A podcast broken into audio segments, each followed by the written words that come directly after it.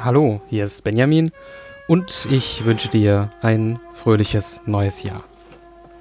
Das hier ist die Schlussszene aus dem Film Das Apartment von Billy Wilder mit Jack Lemmon. Well, I got things to do. What's this, you packing? Yeah, getting up the apartment. Lemon spielt den kleinen Angestellten CC Baxter, der sein Apartment für die Liebeleien seiner Abteilungsleiter und Chefs überlässt, bis er sich schließlich selbst verliebt, was eine Kette von Ereignissen auslöst.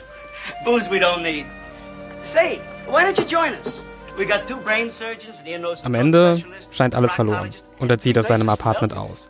Es ist der Silvesterabend 1960, den Baxters Liebe, Fran Kubelik, mit seinem Chef verbringt. Bis-? Naja, das, das verrate ich jetzt mal nicht. Goodbye, Doc. Happy New Year. Der Film ist fantastisch. Ich finde ihn super. Und äh, dieses Silvester 1960 ist, ja, trotz ähm, Schwarz-Weiß und etwas langsamer Erzählweise, ja, ist für mich das herzerwärmendste der ganzen Filmgeschichte. Herzlich willkommen zur Aufbruchstimmung, Episode 5, Neujahr.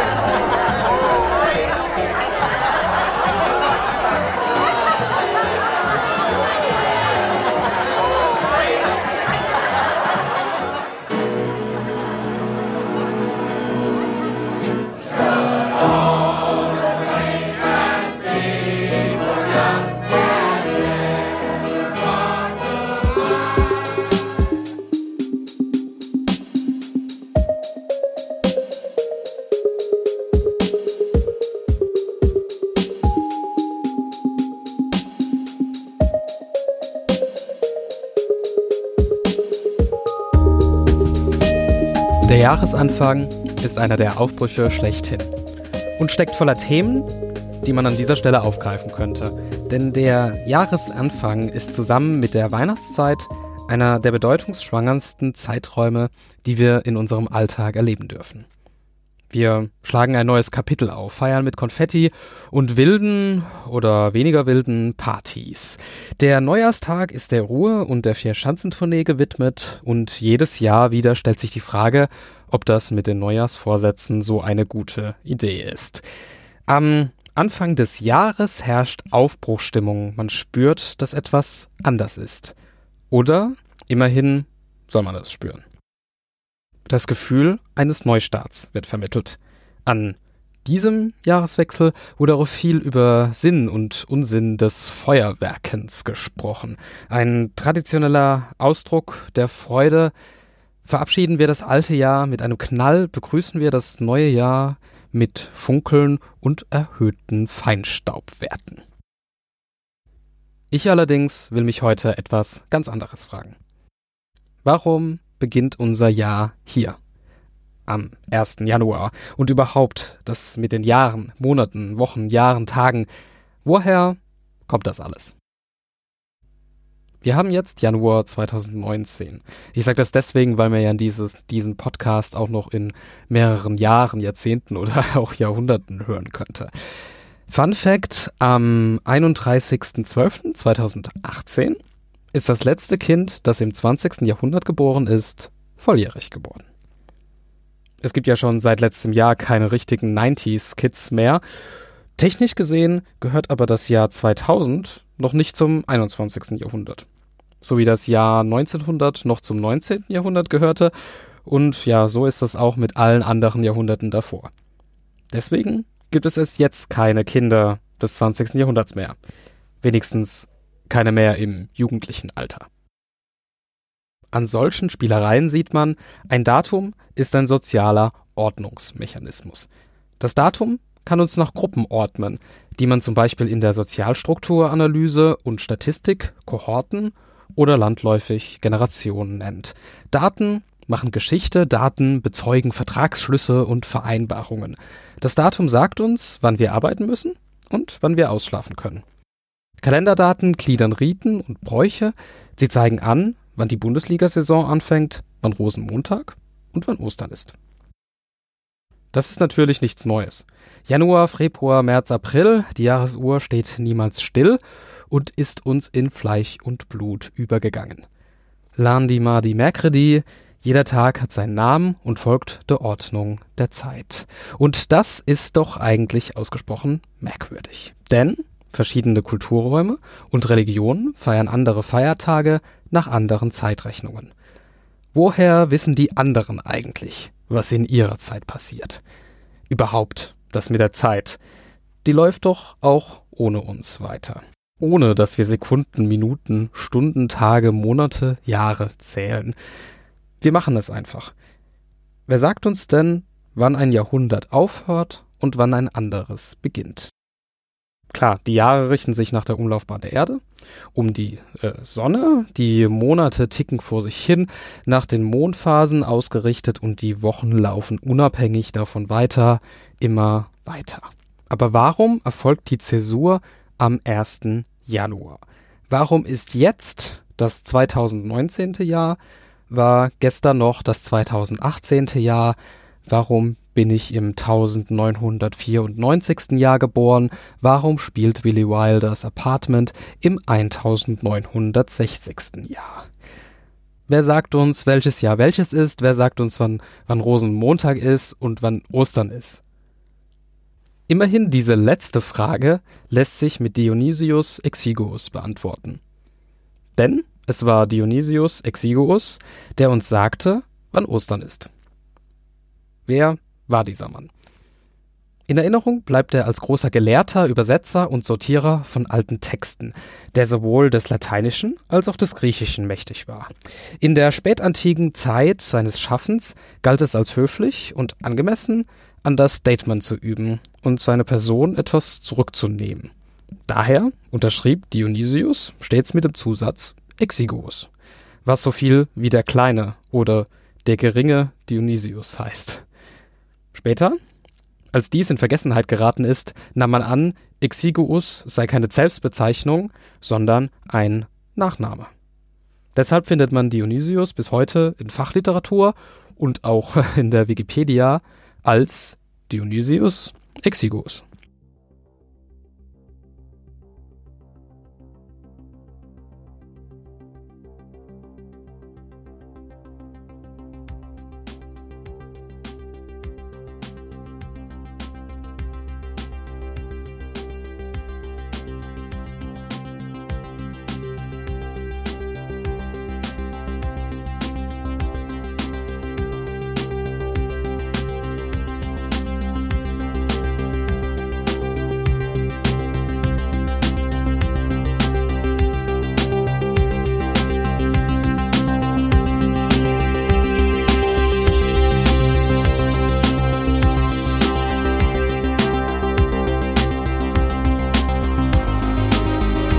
Wir befinden uns im 6. Jahrhundert und es gibt ein Problem. Der Ostertermin des Jahres 526 ist, wie so oft, umstritten.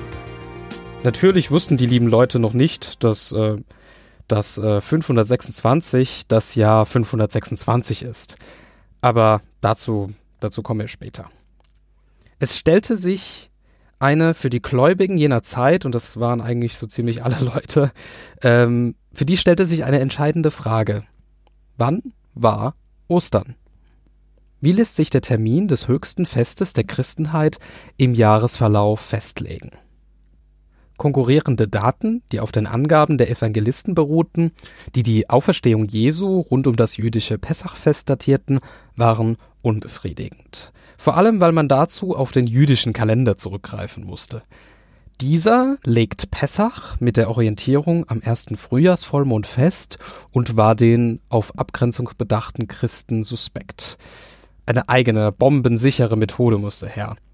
Und der kleine Dionysius machte sich daran, eine solche Methode zu finden. Was steht hinter diesem Problem? Warum gibt es überhaupt verschiedene Zeitordnungen und Kalendersysteme. Tja, dahinter steht die Tatsache, dass die grundlegenden Zeiterfahrungen des Menschen mathematisch nicht zusammenpassen.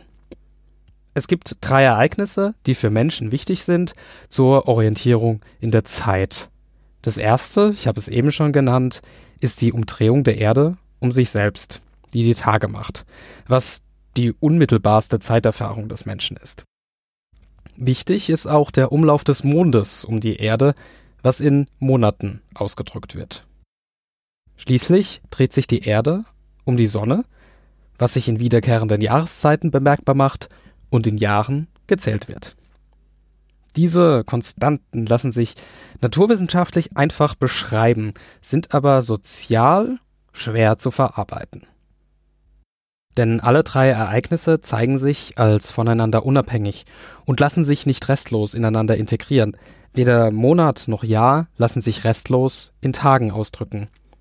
Deswegen haben wir uns Kalender mit unterschiedlichen Monatslängen und Schaltjahren gebastelt, weil wir gerne alles passend zum Sonnenjahr hätten. Andere Kalender machen das anders und haben andere Geschichten hinter sich. Zum Beispiel der islamische Kalender ist ein Lunarkalender, der sich an einem Mondjahr, also zwölf Mondmonaten, orientiert. Das entspricht aber rein mathematisch nicht äh, 365 Tagen, sondern 354. Zurück zu Dionysius, der vor einem Rätsel stand. Die Bewegungen der Himmelskörper, die Zahl der Tage, Mondphasen und meteorologischen Ereignissen wie Frühjahrsbeginn mussten irgendwie so organisiert werden, dass Ostern alljährlich und ohne Konfliktpotenzial festgelegt werden konnte. Das bedeutet auch, dass es zu den Angaben in der Bibel passt. Also rechnete Dionysius los. Grundlagen lieferten mehrere ältere Systematisierungen aus ägyptischer und römischer Zeit, er zu einem 532 Jahre umfassenden Zyklus integrierte. Das Osterfest wird sich also alle 532 Jahre regelhaft wiederholen. Pflichtbewusst schrieb Dionysius alle 532 Ostertermine, die seinerzeit vorausgegangen sind, auf. Damit konnte man nun bis in alle Ewigkeit exakt festlegen, wann Ostern denn nun zu sein hatte. Tja, wann Ostern ist, das wissen wir jetzt. Aber was ist denn nun mit dem Neujahrstag? Es ist klar, dass auch unser Silvesterfest und unser Neujahr nicht natürliche Punkte in der Zeit sind, sondern erst zu einem Jahresanfang geworden sind. In der römischen Antike, die unsere Zeitrechnung offensichtlich entscheidend geprägt hat, war der erste Monat des Jahres zum Beispiel zunächst der März. Ein Jahresanfang wurde in der römischen Republik durch die Amtsaufnahme der neuen Konsuln markiert, die jedes Jahr neu gewählt wurden. Die Konsule, die höchsten Amtsträger im Staat, waren so etwas wie Regierungschefs und Oberbefehlshaber in Personalunion. Wann immer es Kriegszüge oder Revolten gab, stand ein Konsul an der Spitze der Legionen. So kam zum Beispiel auch Caesar zu seinem Gefolge, mit welchem er nach Gallien zog Knapp 100 Jahre vor Caesar, 153 vor Christus, hat das römische Reich aber auch schon beeindruckende Ausmaße erreicht. Und es herrscht, wie so oft, Krieg, und zwar in Spanien. Die dort lebenden keltiberischen Stämme lehnen sich gegen den römischen Einfluss auf. Die Römer wiederum greifen nach den gewaltigen Rohstoffvorkommen auf der iberischen Halbinsel. Herzüge in jener Zeit, eigentlich zu jeder Zeit, waren gewaltige logistische Unternehmungen, die auf gute Wetterverhältnisse angewiesen waren. Militärische Aktivitäten im Winter waren aus verschiedenen Gründen nahezu ausgeschlossen. Im Winter kehrten die Truppen in ihre Garnisonen zurück, viele kehrten sogar ganz heim. Im nächsten Frühjahr wurde dann wieder eine neue Kampagne gestartet. Dies fiel für die Römische Republik aber mit dem Machtwechsel im Konsulamt zusammen, also wurde die Frühjahrskampagne unter einem neuen Konsul durchgeführt, der meist auch viele seiner persönlichen Mittel einsetzte, um eine stattliche Armee aufzustellen und einen ehrenhaften Sieg zu erringen. Dieses System geht gut, solange ich nahe der Heimat kämpfe. Die Einigung der italischen Stämme, die Sicherung Oberitaliens, Siziliens und so weiter führte noch zu keinem Problem. Der Marsch nach Spanien ist da eine andere Hausnummer. Wenn ein Konsul die Macht im März übernahm, war er zunächst vor die Aufgabe gestellt, seine Truppen zu sammeln, die Lage zu sondieren, die Militärkampagne vorzubereiten und in diesem Fall gen Westen zu ziehen. Bis man dort ankam, waren die ersten Wochen des Frühlings schon vorbei. Dies war für den römischen Senat ein Grund, in den Verlauf der Zeit einzugreifen. Fortan sollte der Konsul schon am 1. Januar sein Amt antreten. Damit wurde die Zeit der Vorbereitung der Frühjahrskampagne ungefähr ausgeglichen. Die Truppen konnten nach dem Abklingen des Winters direkt loslegen. Der Januar war ursprünglich der elfte Monat des Jahres und wurde mit der Entscheidung, den Amtsantritt des Konsuls vorzuziehen, zum ersten. Bis heute erinnern Monatsnamen an diese Ursprünge unserer römisch geprägten Zeitordnung. Dezember war der zehnte Monat, lateinisch Dezem für zehn, November der neunte, lateinisch Novem für neun, Oktober der achte, lateinisch Octo für acht und September der siebte, lateinisch Septem, sieben. Der August hieß vor der Umbenennung zu Ehren des römischen Kaisers Augustus Sextilis, der Sechste, der nach Julius Caesar benannte Juli hieß folgerichtig der Fünfte, nämlich Quintilis. Der Januar als neuer erster Monat entlehnt seinen Namen vom römischen Gott Janus. Das ist der mit den zwei Gesichtern. Eines schaut in die Vergangenheit und eines in die Zukunft. Janus ist traditionell der Gott der Ein- und Ausgänge von Türen und Toren von Anfang und Ende. Welche Bezeichnung wäre besser geeignet für diesen seltsamen Monat, in dem ein bisschen das Vergangene und die Vorsätze für das Neue stecken? Eine Zeit des Ausblicks und des Rückblicks. Für mich steht der Januar irgendwie immer ein bisschen dazwischen. Überhaupt der Jahresübergang ist eine eigenartige Zwischenzeit, die irgendwo kurz vor Weihnachten anfängt und sich bis tief in den Januar hinein erstreckt. Es gibt noch ein weiteres Problem mit dem altrömischen Kalender. Das hat mit der Jahresbenennung nach Konsuln zu tun. Der Historiker Ewald Frie schreibt dazu, die Römer benannten die Jahre bevorzugt nach den amtierenden Konsuln.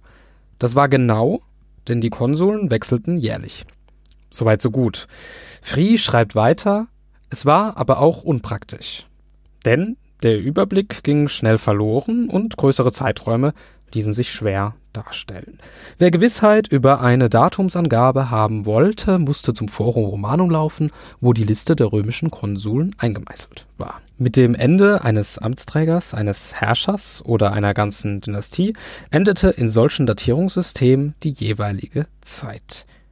Dann begann eine neue Zeit mit einem neuen Namen. Zeitangaben und Kalender hatten also in vielen Regionen der Erde zur Zeit Jesu etwas mit Herrschaft zu tun.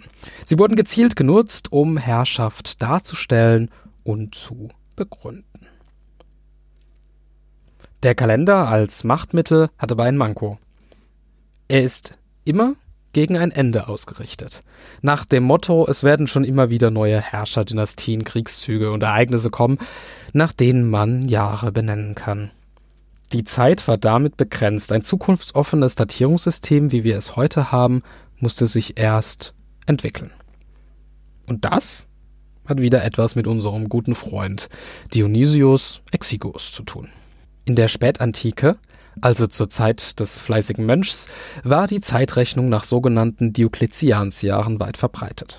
Also Jahre nach der Thronbesteigung des Kaisers Diokletian, der das römische Reich in Verwaltung und Recht und eben auch der Zeitrechnung grundlegend reformierte. Bei der Datierung der Osterfeste konnte Dionysius also schon auf ein zukunftsoffenes Datierungssystem mit fixem Ausgangspunkt zurückgreifen. Für seine heilige Tat der Ordnung rund um das Osterfest schuf Dionysius aber einen neuen Fixpunkt, einen viel passenderen. Er schrieb seine sogenannte Ostertafel im Jahr 248 nach Diokletian. Und er legte ja fest, dass sein 532 Jahre Zyklus gerade in diesem Moment beginnt. Wenn man jetzt die Differenz von genau 284 Jahren zurückrechnet, muss der Zyklus in unserem geschichtlichen Jahr 1 vor Christus begonnen haben. Praktisch, was? Also, das hätte man sich ja nicht besser ausdenken können. Im Vorbeigehen hatte Dionysius die aktuelle Zeitrechnung mit einem Zeitpunkt in der Geschichte vereinbart, der halbwegs auf die Geburtsstunde Jesu passt, so wie er in der Bibel ungefähr festgelegt wurde. Heutzutage wissen wir, dass das nur so Pi mal Daumen hinhaut, aber ja, immerhin. Folgerichtig versuchte Dionysius auf seiner Tafel auch nicht mehr einen heidnischen, christenverfolgenden römischen Kaiser in den Mittelpunkt der Zeitrechnung zu stellen, sondern den Messias selbst. Diokletiansjahre waren AD, Dionysius verwendete zunächst noch die Angabe anni ab incarnatione Domini, also Jahre nach der Inkarnation des Herrn, was sich dann durch jahrhundertelanges Abschreiben, Anwenden, Umdeuten, Umrechnen und so weiter zu unserem Anno Domini, Ante Christum oder Post Christum, also vor oder nach Christi Geburt, entwickelte.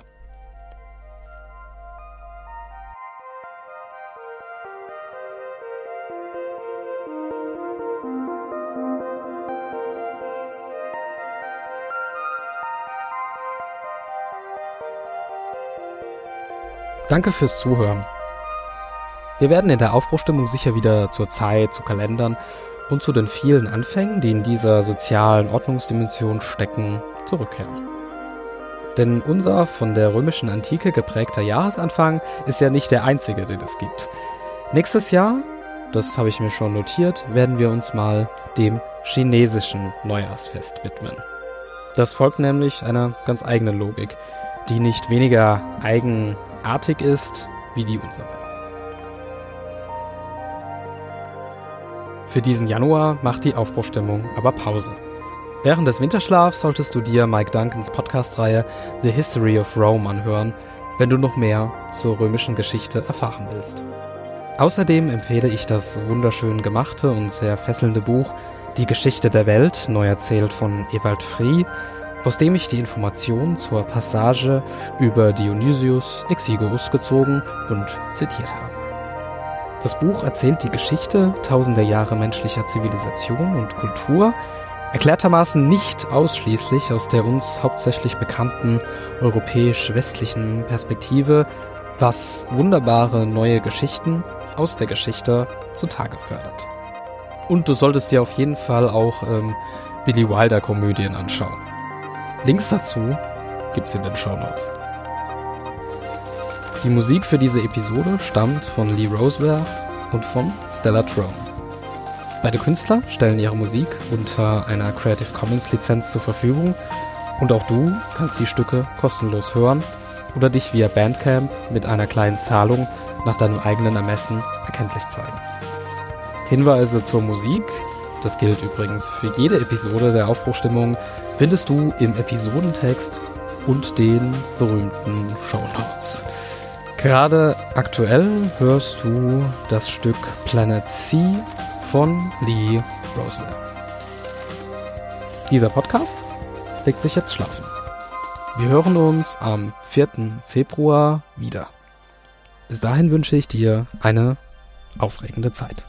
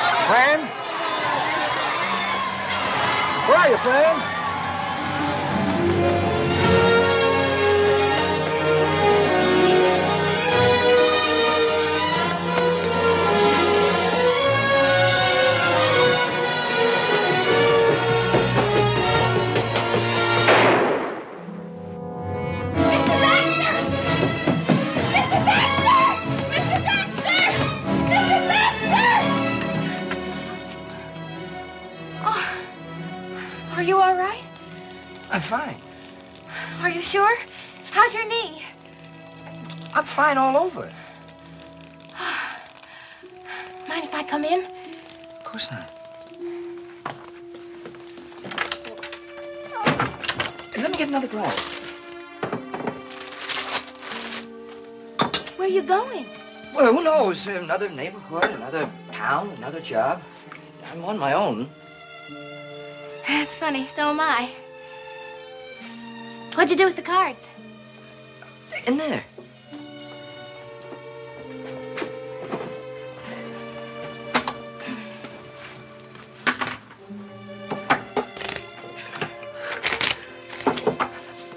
Sheldrake? I'm gonna send him a fruitcake every Christmas. Got I love you, Miss Kubelik. three. Queen. Did you hear what I said, Miss Kubelik? I absolutely adore you. Shut up and deal.